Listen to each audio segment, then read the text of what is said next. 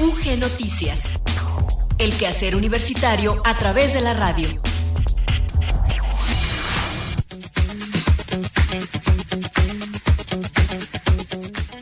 ¿Qué tal? Muy buenas tardes. Muchas gracias por seguir en la sintonía de Radio Universidad de Guanajuato. Damos inicio a la emisión de UG Noticias de este miércoles 25 de mayo de 2022. Les saludamos con muchísimo gusto desde los controles técnicos Maricruz López al micrófono Gloria Isabel Rodríguez. Les invitamos a que nos acompañen a través de nuestras frecuencias en la ciudad de Guanajuato. En la banda de amplitud modulada nos sintonizan en el 970 y en la frecuencia modulada en el 100.7. Mientras que en la ciudad de León, en frecuencia modulada, nos sintonizan en el 91.1 y en San Miguel de Allende en el 91.3. También es posible que sigan nuestra transmisión en línea a través de nuestra página en internet www.radiouniversidad.ugto.mx y está disponible una aplicación que bueno sirve para dispositivos móviles Android y iOS y lleva por nombre Radio y Televisión UG. Por supuesto es una aplicación que pueden descargar de manera gratuita. Les reiteramos entonces esta invitación para que nos acompañen durante los próximos minutos. Vamos a escuchar enseguida nuestro avance informativo y después la efeméride del día.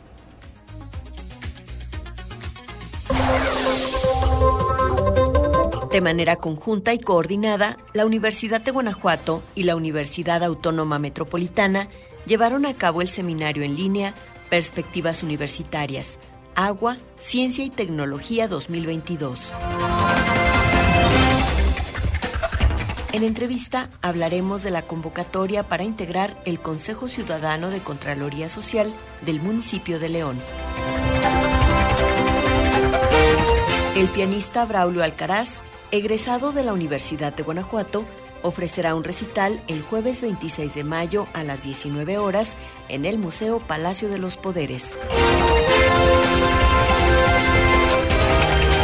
Y en deportes tendremos una entrevista con el profesor Juan Carlos Pérez, entrenador del selectivo Abejas UG de rugby femenil, que tuvo una destacada actuación en la Universidad Nacional 2022 al ubicarse en el quinto lugar de la disciplina Rugby Sevens.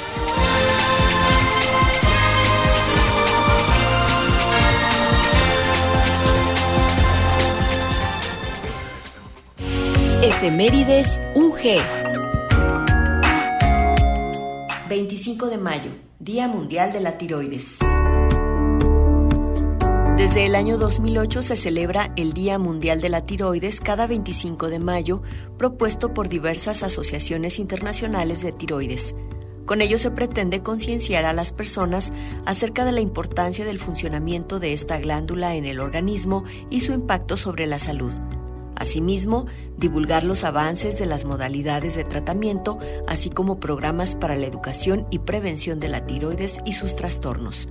La Organización Mundial de la Salud estima que aproximadamente unas 750 millones de personas padecen de alguna patología tiroidea, de las cuales un 60% lo desconoce. La tiroides es una glándula endocrina ubicada debajo de la laringe, que tiene como función principal producir las hormonas tiroideas T3 y T4.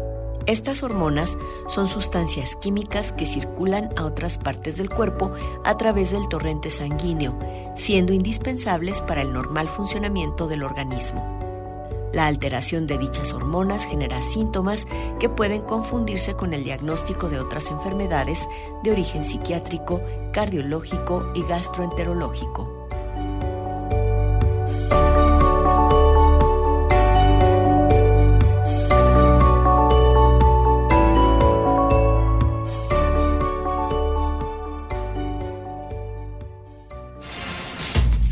Continuamos con el quehacer universitario a través de la radio en UG Noticias. Nuestro teléfono en cabina 473-732-1684.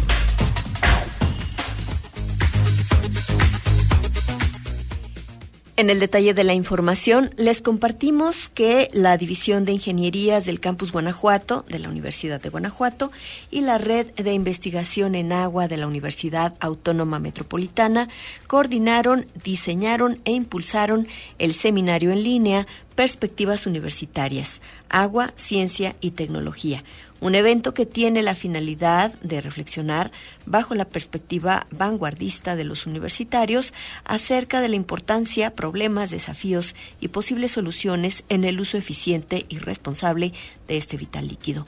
Durante la ceremonia inaugural de este seminario en línea, la doctora Teresita de Jesús Rendón Huerta Barrera, rectora del campus Guanajuato, agradeció las contribuciones de la Universidad Autónoma Metropolitana y de la comunidad académica de la División de Ingenierías del campus Azul cargo, las cuales surgen del interés por la investigación y la vinculación entre pares con el propósito de integrar el trabajo de expertos en esta línea de investigación y aplicación del conocimiento.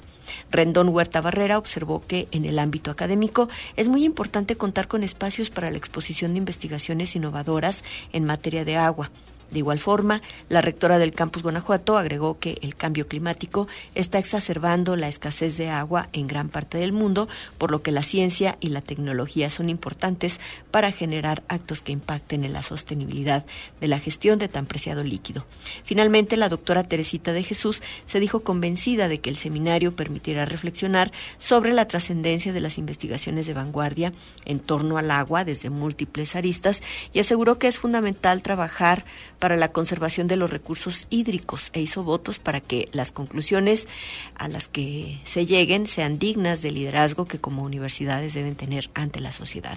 Por su parte, el doctor Sergio Reva Moisev, director de apoyo a la investigación de la Universidad Autónoma Metropolitana, recordó que la relación con la Universidad de Guanajuato tiene más de 30 años de colaboración con diversas actividades, intercambios académicos o acciones, como este seminario que surge tras reflexionar y reconocer la necesidad de abordar la problemática del recurso hídrico desde una perspectiva de alta demanda y escasez.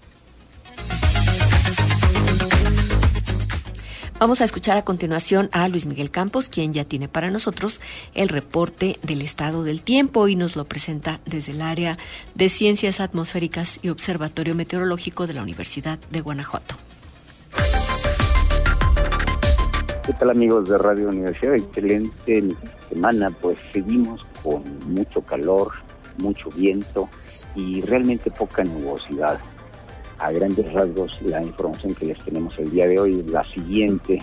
El centro del país se tiene afectado por un canal de baja presión, el cual nos ha alejado bastante la lluvia. Tenemos poca nubosidad. La zona norte de nuestro estado, temperaturas entre los 12 y 14 grados como mínimas y máximas de 28 a 31 grados como máximas el centro y sur del estado tiene un poquito más, más altas, 15 a 17 las mínimas y las máximas de 32 a 34 grados. Abasolo, Pénjamo y Cuerámaro tienen temperaturas máximas un poco más elevadas, entre los 34 y los 37 grados. A grandes rasgos, pues la tarde con viento ya un poco más fuerte. Eh, la nubosidad pues sigue desarrollándose a lo largo del día embargo, es nube alta la cual no genera lluvia en el territorio. La probabilidad de lluvia pues realmente muy limitada. Posiblemente haya algunos chubascos, pero en zonas serranas, allá donde hay mucha vegetación. En el resto del estado, pues no, realmente no tendremos lluvia este día. Pues a grandes rasgos es lo que tenemos en información meteorológica para ustedes esta mitad de semana. Disfruten la tarde y acompañemos el día de mañana. Muchas gracias.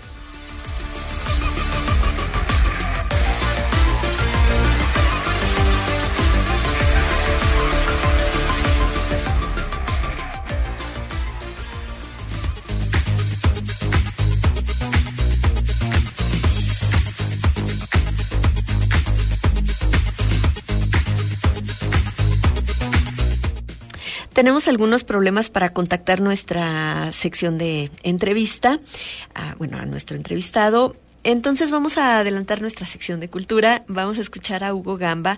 Él nos presenta detalles acerca de un recital que mañana jueves ofrecerá Braulio Alcaraz. Y bueno, esperamos que al regreso de esta bueno, luego de escuchar esta nota ya podamos tener contacto con nuestro entrevistado, Guillermo González. En un momento continuamos. Más bien, continuamos con, con UG Noticias y esperamos restablecer la comunicación con nuestro invitado pronto.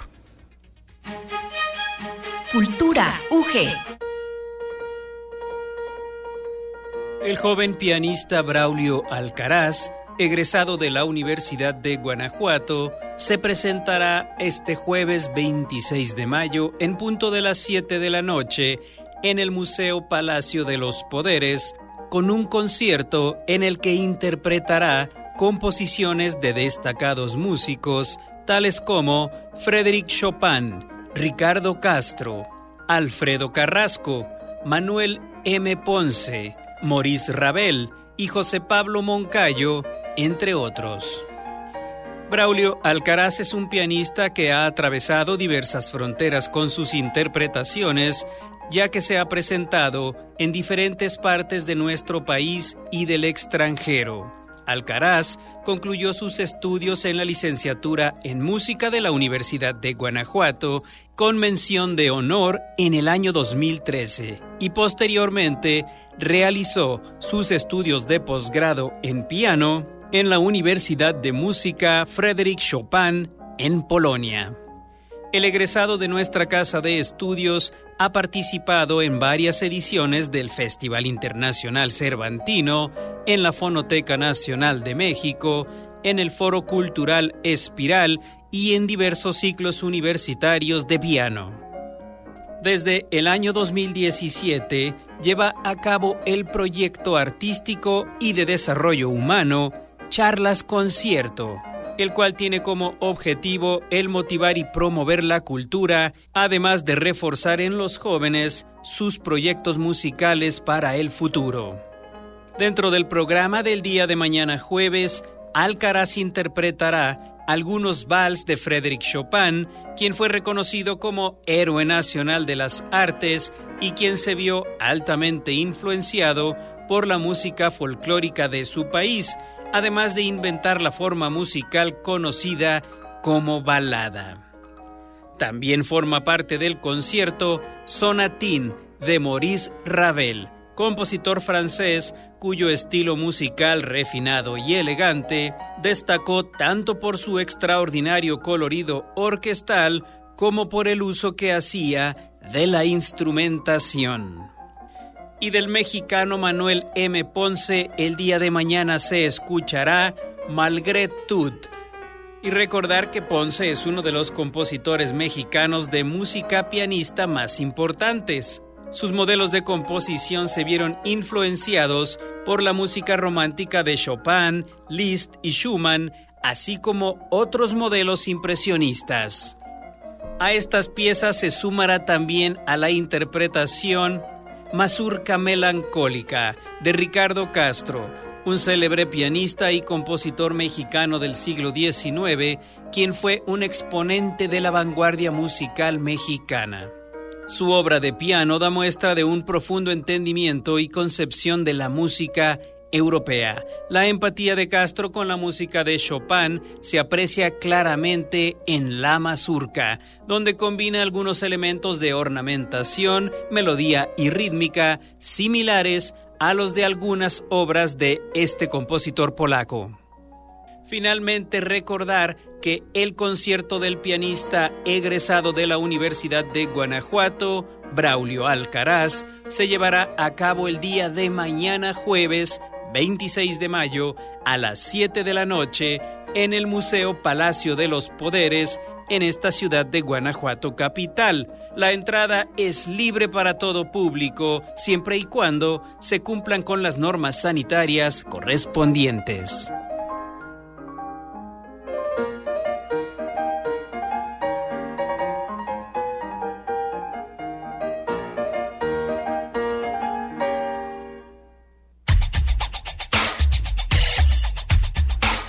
Entrevista UG.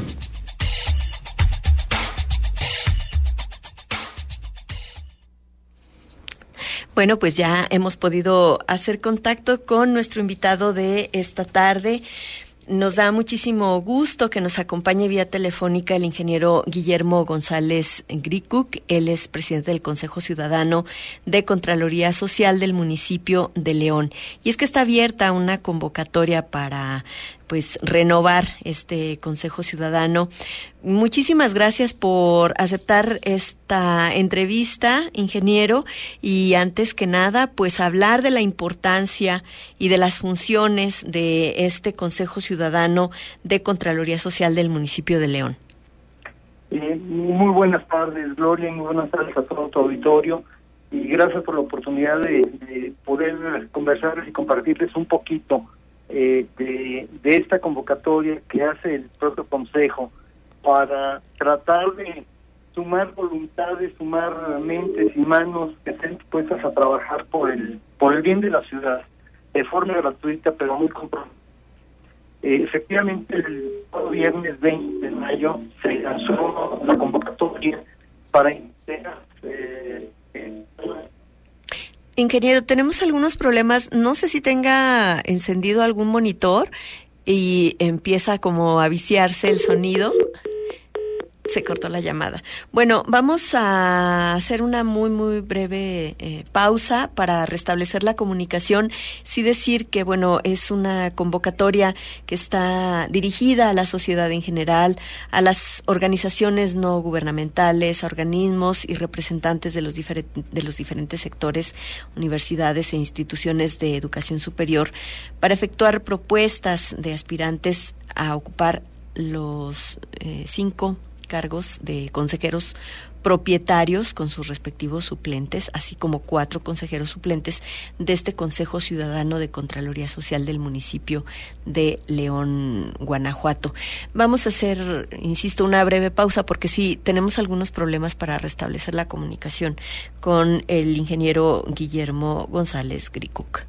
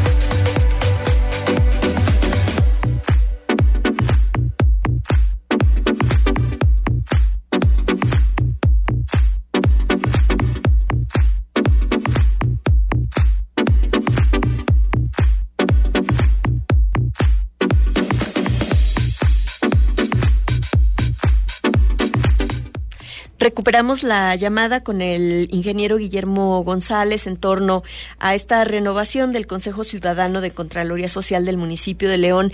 Ingeniero, le preguntaba acerca de la importancia de la labor de los consejos ciudadanos, particularmente de este de Contraloría Social del municipio de León. Y bueno, pues ahora con esta convocatoria que tienen abierta y bueno, ya ahorita mencionaba eh, pues quienes podrían participar, pero inicialmente justo hablar de la importancia de la participación ciudadana en este sentido.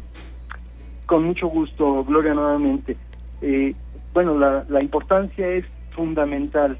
Eh, tendemos a, pensar que los asuntos de, política y de asuntos eh, de política pública y públicos eh, corresponden a los políticos resolverlos, cuando son asuntos que nos atañen a todos. Finalmente, quienes eh, eh, están en la administración municipal, lo que tienen es un mandato para hacer rendir los recursos, que son recursos de los ciudadanos y que deben regresar a la ciudadanía, pues con inseguridad, con mejores servicios cada día, etcétera. simplemente que si los ciudadanos somos omisos o apáticos en, en coadyuvar con las autoridades en que las cosas se hagan de la mejor manera posible, pues hombre, entonces eh, eh, difícilmente podremos incluso a veces quejarnos o nos quejaremos, pero difícilmente podremos cambiar las cosas. Entonces la participación ciudadana por eso es tan importante, porque es la manera en que como ciudadanos podemos incidir, podemos influir para que las cosas que no nos gustan como están funcionando mejoren. Si vemos que alguien está actuando incorrectamente, se corrija o deje de ser un funcionario público. Si alguien está delinquiendo, corrompiendo, sea del lado ciudadano y del lado eh, de, la función pública, pues lo mismo, señalarlo para que ese tipo de, cosas se eliminen de, del escenario, digamos, eh, este, hablando específicamente en el caso de la ciudad. Y entonces esta convocatoria que se lanzó el viernes pasado, eh, justamente es una convocatoria abierta a toda la sociedad, este, de León, particularmente porque es un Consejo Ciudadano de Contraloría Social del municipio de León. Nuestro alcance es eh, municipal. Eh, y la convocatoria lo que pretende es, este, pues hombre, invitar a, la ciudadanía en general, eh, sin distingo de, de género, de, educación, de, nivel educativo, de, de nivel socioeconómico, a que si tiene disponibilidad y tiene disposición para dedicar su tiempo de forma gratuita a mejorar las cosas en la ciudad, a prevenir, este, a coadyuvar a que las cosas sean cada vez mejor. Para ellos es esta convocatoria. Eh, eh, estamos buscando, en principio, eh, renovar a cinco consejeros titulares que en agosto debemos de estar cediendo la estafeta a quienes se integren al consejo porque vencería nuestro plazo de seis años de estar trabajando en el Consejo. Este, son cinco titulares, son sus cinco suplentes y eh, cuatro suplentes más que se están requiriendo por los consejeros que se quedan este, otros tres años trabajando en el Consejo. Entonces, eh, regresando a tu pregunta original y que es eh, toral, es fundamental, es muy, muy importante la participación ciudadana y yo me gustaría que en esta pequeña conversación este eh, viéramos que estaba hoy hablando de ciudadano a ciudadano. Yo les hablo como un ciudadano, no como un funcionario público, este, y me dirijo a, a, la ciudadanía en general, a todos aquellos ciudadanos y ciudadanas que estén dispuestos a colaborar este, eh, por el bien común, a favor de la ciudad y de quienes en ella, en ella vivimos, este, y simplemente por la satisfacción que eh, da el poder abonar un granito de arena a, a construir una mejor ciudad, ¿no? Ingeniero, vivimos en una época en la que efectivamente cada vez tenemos más herramientas para esta fiscalización de, los recursos públicos y el Consejo Ciudadano de Contraloría Social del municipio de León se ha estado consolidando cada vez más y justamente responde a esta participación constante y comprometida de las y los ciudadanos que lo integran. En este sentido, pues usted ya nos perfilaba un poco acerca de las características que debería tener una persona que eh, pues crea que puede formar parte de este de este consejo. Pero si quisiera insistir no en esta eh, pues en este interés y en esta responsabilidad que ustedes como consejeros asumen también pues a partir de, la constancia en, en su trabajo en sus reuniones y bueno, si usted pudiera darnos un panorama más o menos breve de lo que ha sido la participación de estos consejeros durante estos seis años, justamente para la, pues para el mejor funcionamiento de la Contraloría Social. Por supuesto. Eh, bueno, primero decir, eh, el Consejo lo integran 12 personas, tres de ellos son funcionarios eh, públicos, es el, el, controlador, la controladora municipal en este caso, eh, un regidor y un síndico, eh, y nueve ciudadanos. En ese consejo todas las decisiones se toman de manera eh, colegiada y quienes tenemos, todos tenemos voz, pero solamente los nueve ciudadanos tenemos voto. Entonces, este, los funcionarios públicos no tienen voto en este consejo, de tal forma que cualquier solicitud de información al municipio, cualquier recomendación que se le haga al municipio, sea para realizar una auditoría específica a una obra, a una licitación, a, algún proceso que se haya, se haya desarrollado, este, bueno, pues son los, los nueve ciudadanos los que votamos todos lo discutimos, pero los nueve lo, lo, votamos. Y en ese sentido, este, el Consejo está dividido en comisiones de trabajo. Eh, tenemos cuatro comisiones por reglamento y una más que el Consejo consideró pertinente también crear y que ha sido muy, muy activa. Diez comisiones son las de adquisiciones gubernamentales, obra pública, programas sociales, mejora de procesos gubernamentales y el de vinculación y promoción de, valores. Entonces, en cada una de estas eh, eh, comisiones, pues justamente se revisa información, sobre todo de manera preventiva. La idea es que el Consejo coadyuve en la prevención este, de, actos eh, indebidos, este, evite la corrupción, evite la impunidad, maximice la transparencia y la rendición de cuentas e impulse mucho la participación ciudadana para, para ello. Entonces, en cada, en cada comisión de, trabajo se revisan ya sean las adquisiciones eh, que se han hecho en el periodo, en el gobierno, y aquellas que nos llamen más la atención, sea porque se repite un proveedor, sea por los montos involucrados, este, pues son aquellas que normalmente pedimos revisar con, con, mayor detalle. Si se trata de obra pública pasa algo similar. En obra pública además este, hay, hay un mecanismo que la Contraloría tiene, eh, son los llamados COCOSOPs, este, eh, en donde son los propios ciudadanos que se ven beneficiados o afectados este, por una obra pública y quienes más interesados deberían de estar de que se realice bien, porque a lo mejor es la calle que pasa enfrente de su casa, es la escuela que se está remodelando, es el parque que se está habilitando ahí por donde ellos viven. Y entonces este, esta participación ciudadana también es fundamental para que las cosas se hagan bien a ese nivel de obra. Pero lo mismo que los programas sociales, el recurso público que se destine a ellos no sea con eh, fines electorales ni de otro tipo, ¿no? O sea, realmente para que ayuden a aquellas personas que más lo, necesitan. Eh, en, materia de mejora de procesos, pues revisar, dicen que el buen juez por su propia casa empieza. Bueno, pues hemos revisado también ciertos procesos este, al interior de la administración y de la Contraloría y dar recomendaciones como pues como haya mayor nivel de colaboración, por ejemplo, entre las áreas de auditoría y las de asesoría e investigación, para que cuando lleguen a un eh, dictamen este, eviten contraposición, se agilicen los tiempos y si hay alguna observación que realmente amerite este algún tipo de sanción, pues llega a sus últimas consecuencias, no se quede este en, en, el en el camino, ¿no? Que si hay alguna decisión tomada en el ayuntamiento y debe de publicarse en el diario oficial para hacerla obliga de cumplimiento obligatorio, hacerla vinculante, pues que no se omita publicarlo en, en el en el diario oficial, ¿no? Este, cosas de ese tipo que, que son finalmente una de las herramientas más valiosas que tiene ese consejo, ¿no? De poder hacer recomendaciones a cualquier nivel de eh, eh, eh, entidades dentro de la administración pública en el ayuntamiento, las para municipales incluidas, ¿no? Entonces, este, pues el, último trabajo que es la Comisión de Vinculación y Promoción de Valores, pues en ese trabajo que se ha hecho mucho con el Comité de Participación Ciudadana del Sistema Estatal Anticorrupción, tratando de replicar, digamos, el buen modelo de este Consejo, que, que era inédito cuando nació en el 2016 en el, en el país, pero que consideramos con toda humildad que, es un modelo este, muy valioso que vale la pena replicar a todos los niveles que sea posible y entonces con el CPC lo que hemos, con el Comité de Participación Ciudadana a nivel estatal, es ayudarlos a impulsar en otros municipios del, estado este mismo modelo, ¿no? De participación ciudadana eh, como el que se tiene con este eh, Consejo Ciudadano de Contraloría Social.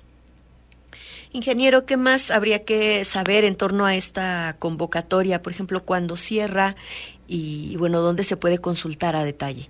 Con muchísimo gusto. El proceso de recepción de, de, paquetes de información de quienes estén interesados en participar, y de veras hago esta énfasis en que levanten la mano y se animen a, dar ese paso, eh, en lugar de quedarse eh, quizá en el lugar cómodo de no participar, quizá a veces de quejarse, pero, pero de difícilmente poder hacer algo porque las cosas eh, mejoren.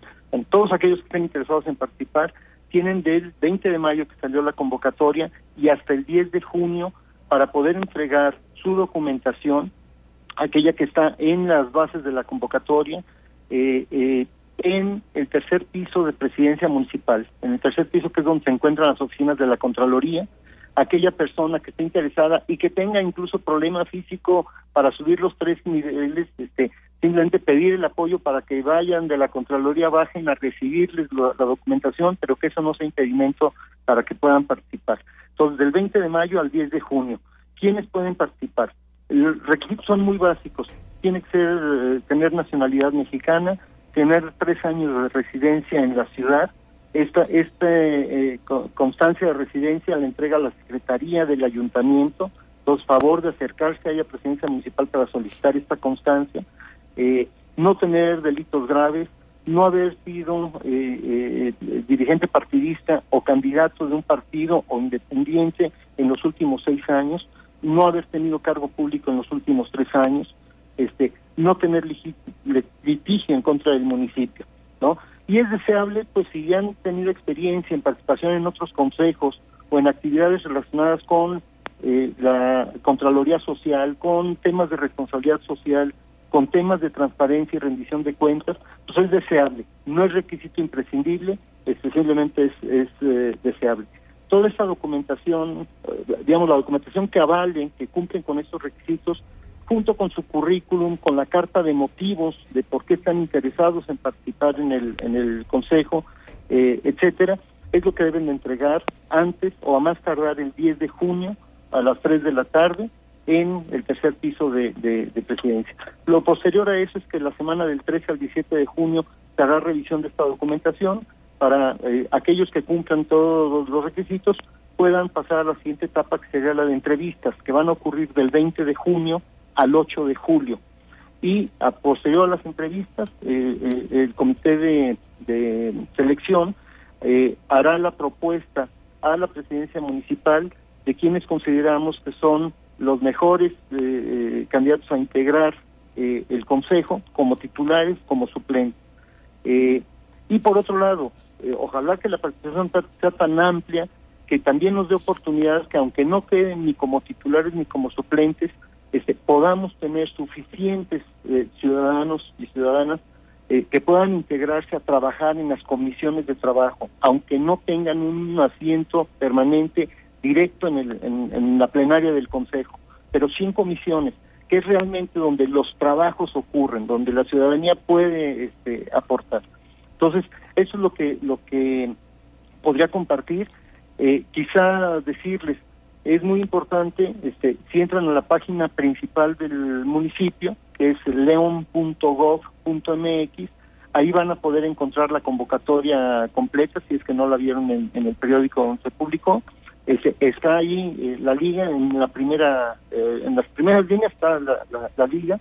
Y por el otro lado lo que son los principios éticos que este consejo ha venido promoviendo entre todos aquellos consejeros y consejeras este, del municipio sea que sean eh, participantes en consejos directivos o consultivos este esos los pueden encontrar en la página del propio Consejo Ciudadano de Contraloría Social que me permitiré repetir que es ccsleón.org.mx ccsleón.org.mx Esos principios éticos nos parece que es de las cosas más importantes este, a, tomar en consideración este, para participar sea en este consejo o en cualquier otro, en donde esté cualquier ciudadano que quiera participar, libre de conflicto de intereses, que si va a dedicar su tiempo y su energía a trabajar a favor de la ciudad, este, no tenga conflicto de interés de otro tipo, no sea político, sea de gremio, este, sea de, su trabajo profesional, que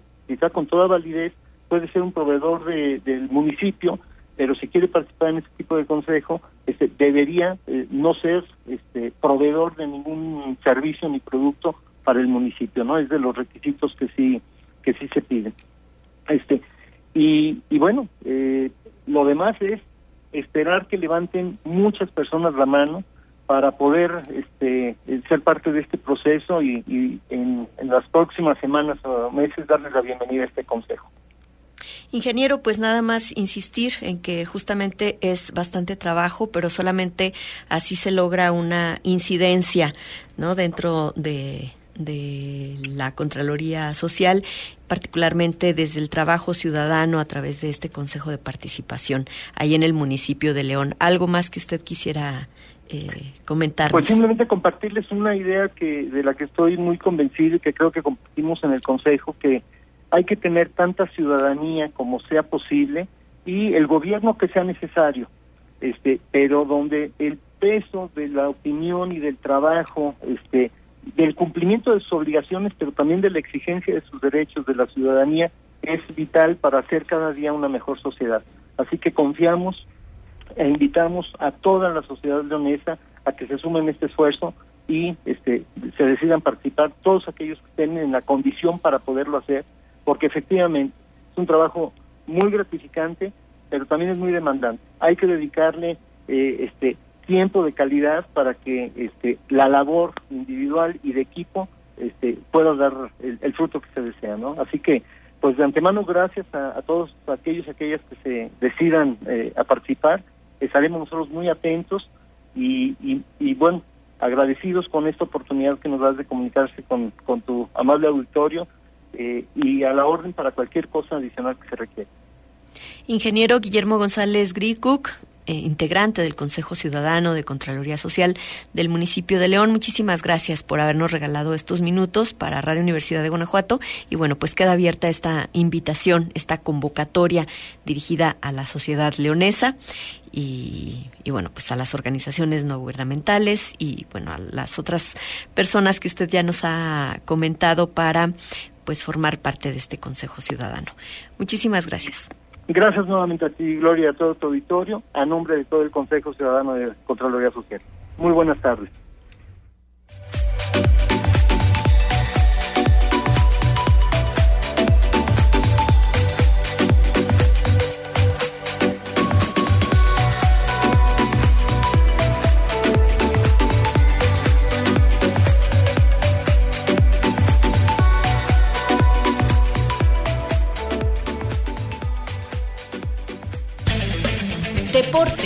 UG. Pues ya está aquí con nosotros Enrique Arriola para compartir lo más relevante del acontecer deportivo universitario. Bienvenido, Enrique. Hola, Gloria. Buenas tardes. Buenas tardes a todo nuestro auditorio. Y rápidamente vamos a platicar sobre lo que ha sucedido en la, para la delegación Abejas UG en la Universidad Nacional 2022. Platicamos el lunes de algunos resultados y precisamente en torno a una de las actuaciones, lo que fue el rugby femenil en esta modalidad de jugadores de siete o de equipos de siete en el rugby. Tuvimos la oportunidad de platicar con el profesor Juan Carlos Pérez, quien es el entrenador de los selectivos de rugby de la Universidad de Guanajuato, y platicamos con él en torno a estos resultados. Recordar que Abejas eh, llegó hasta la instancia de cuartos de final y en la tabla de valoración general de resultados, el selectivo de abejas se ubicó de manera extraoficial, lo vamos a escuchar a continuación, en el quinto lugar. Así que fue una muy buena actuación de este equipo representativo. Y si les parece, vamos a escuchar lo que platicamos con el profesor Juan Carlos Pérez ayer por la tarde-noche, cuando justamente venían arribando ya de, Ciudad Juárez, ¿no? Eh, desempacaditos. Eh, platicamos con él rápidamente. Vamos a escuchar lo que nos comentó sobre esta buena actuación. Pues antes que nada, felicitarte a ti, al grupo, por lo que me parece fue una competencia eh, muy buena. Se ubican por ahí en los primeros ocho del país, eh, duelos importantes que sostuvieron. Cuéntanos cómo vivió el grupo, eh, lo que fue la participación en la Universidad 2022 donde enfrentaron además a rivales complicados, como fue el caso de la Autónoma de Ciudad Juárez, ¿no? Que finalmente llegó a la final, también el caso de la Veracruzana y, bueno, la UDG, rival a la que enfrentaron en, los cuartos de final. Cuéntanos de ah. todo ello, Juan Carlos. Así es, y querida, buenas tardes. Sí, efectivamente, de manera extraoficial te diría que estamos en quinto lugar, ya no estamos esperando que se haga público. Sí. Pero estamos quinto lugar. Una excelente actuación, ¿no? Sí, la verdad es que sí, este, se hizo lo que se pudo. La verdad es que el nivel es muy alto cada vez más. Pero bueno, las muchachas finalmente sí sí se sí se pudo este concretar pues ese resultado no desgraciadamente este perdimos en, cuartos de final y ya de ahí este pues bueno no se pudo avanzar más más que a ese quinto lugar. Oye eh, en la fase de grupos enfrentaban ustedes, mi querido Juan Carlos, a la Veracruzana, a la que se derrota con un contundente 49 a 0, y luego enfrentan al equipo que llegó a la final del certamen, medalla de plata, que fue, si no me equivoco, la Autónoma de Coahuila. Ahí sí, en un duelo más cerrado se, perdió, pero eso les permitió avanzar.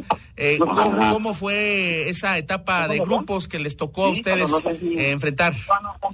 Ok. No, sí, mira, nos tocó, nos tocó enfrentar primeramente a Coahuila y, digo a Veracruz y luego a Coahuila. Y la verdad, pues, bueno, el desempeño fue muy bueno en esa etapa. Y ahí pasamos a los cuartos de final, donde nos tocó jugar contra la UDG. Y ahí, pues bueno, eh, ahí perdimos 36-12. De acuerdo. Pero finalmente, pues yo creo que se cumple el cometido, ¿verdad? Sí, sí, sobre todo porque en términos de lo que es la región, finalmente la Universidad de Guanajuato es el equipo que destaca, ¿no? De, de, esta región que también tú nos lo, has, nos, nos has compartido en su momento. Es una región complicada, competitiva de rugby y como bien lo dices, con todos los procesos, son torneos además relámpago, Juan Carlos, ¿no? También eso lo platicábamos la otra vez. Así es. De hecho, en la inspección varonil, quien ganó el oro precisamente fue la Universidad de Anáhuac Querétaro, que es nuestra región finalmente, y ellos se enfrentaron en una semifinal contra Arkansas, que también es la región de nosotros, y en el lado femenil, pues bueno, eh, estuvimos nada más nosotros presentes, y sí, sí, la, verdad es que sí somos referentes, pues, en, pues, a nivel nacional, pues, ¿no? De, de, buen grupo pero este, eh, pues sí, como tú comentas, que es, muy complicado estar ahí en, la región, sobre todo, este, se pone muy complicado. Y ahorita, pues bueno, estar dentro de los mejores 10 de, México, pues es, pues yo creo que es algo bueno. Ah, estamos en lugar 5 oficialmente hasta ahorita. No, bueno, es, un excelente resultado. Y, y efectivamente sí son torneos muy cortos y muy rápidos entonces, pues, no puedes tener errores, no puedes este, desperdiciar oportunidades, porque, pues, bueno, a la larga se paga esa factura, ¿verdad? sí, exacto. Oye, Juan Carlos, también preguntarte cómo estuvo el calorcito, también el clima. Cuéntanos, ¿cómo estuvo por allá? sí, la verdad, la verdad es que mucho calor. Estuvimos este, entre 38 y 41 grados jugando allá. Pero bueno, hasta eso nos tocó afortunadamente un segundo día con poquito, con poquito frío, ¿verdad? Y un tanto nublado, entonces pues estuvo muy bien eso. Ahí están las, ahí están las palabras del profesor Juan Carlos Pérez, el entrenador de rugby de las abejas UG en relación a esta buena actuación del equipo representativo de nuestra casa de estudios en la modalidad de rugby sevens. Nada más para completar la información de esta disciplina. Abejas, como decíamos, pierden cuartos de final ante la Universidad de Guadalajara. El score fue de 26 a 7 en ese duelo. Y en lo que fueron los, las medallas, el primer lugar eh, fue para la, el equipo de las Pumas de la UNAM, que vencieron en la final del certamen a la Autónoma de Coahuila 25 puntos a 5. El bronce fue para el equipo de las Tigrillas de la Autónoma de Nuevo León, que vencieron a las Leonas Negras de la UDG 19 puntos a 12, Gloria. Si yo tuviera que interpretar todos esos resultados que ves en una tabla súper pequeñita, por eso trae me marearía, no, me marearía. no, no, no, creas, no creas. ¿eh? Con tantos datos y estadísticas. ¿Cuándo termina la universidad? Todavía nos, nos falta, bueno, ya no tanto, 5 de junio. 5 de junio. Bueno, todavía es bastante. El final de la, de la universidad, todavía falta un buen ratito. pues muy bien, muchísimas gracias. Gracias, Gloria. Buenas tardes. Y con esta información llegamos por hoy al final de UG Noticias. Agradecemos muchísimo su compañía durante estos minutos. Nos despedimos en los controles técnicos Maricruz López, al micrófono Gloria Isabel Rodríguez y junto con mis compañeros Enrique Arriola, Hugo Gamba y Luis Miguel Campos. Les deseamos que pasen una muy buena tarde en UG Noticias. Les esperamos de nueva cuenta mañana jueves. Hasta entonces. UG Noticias. El quehacer universitario a través de la radio.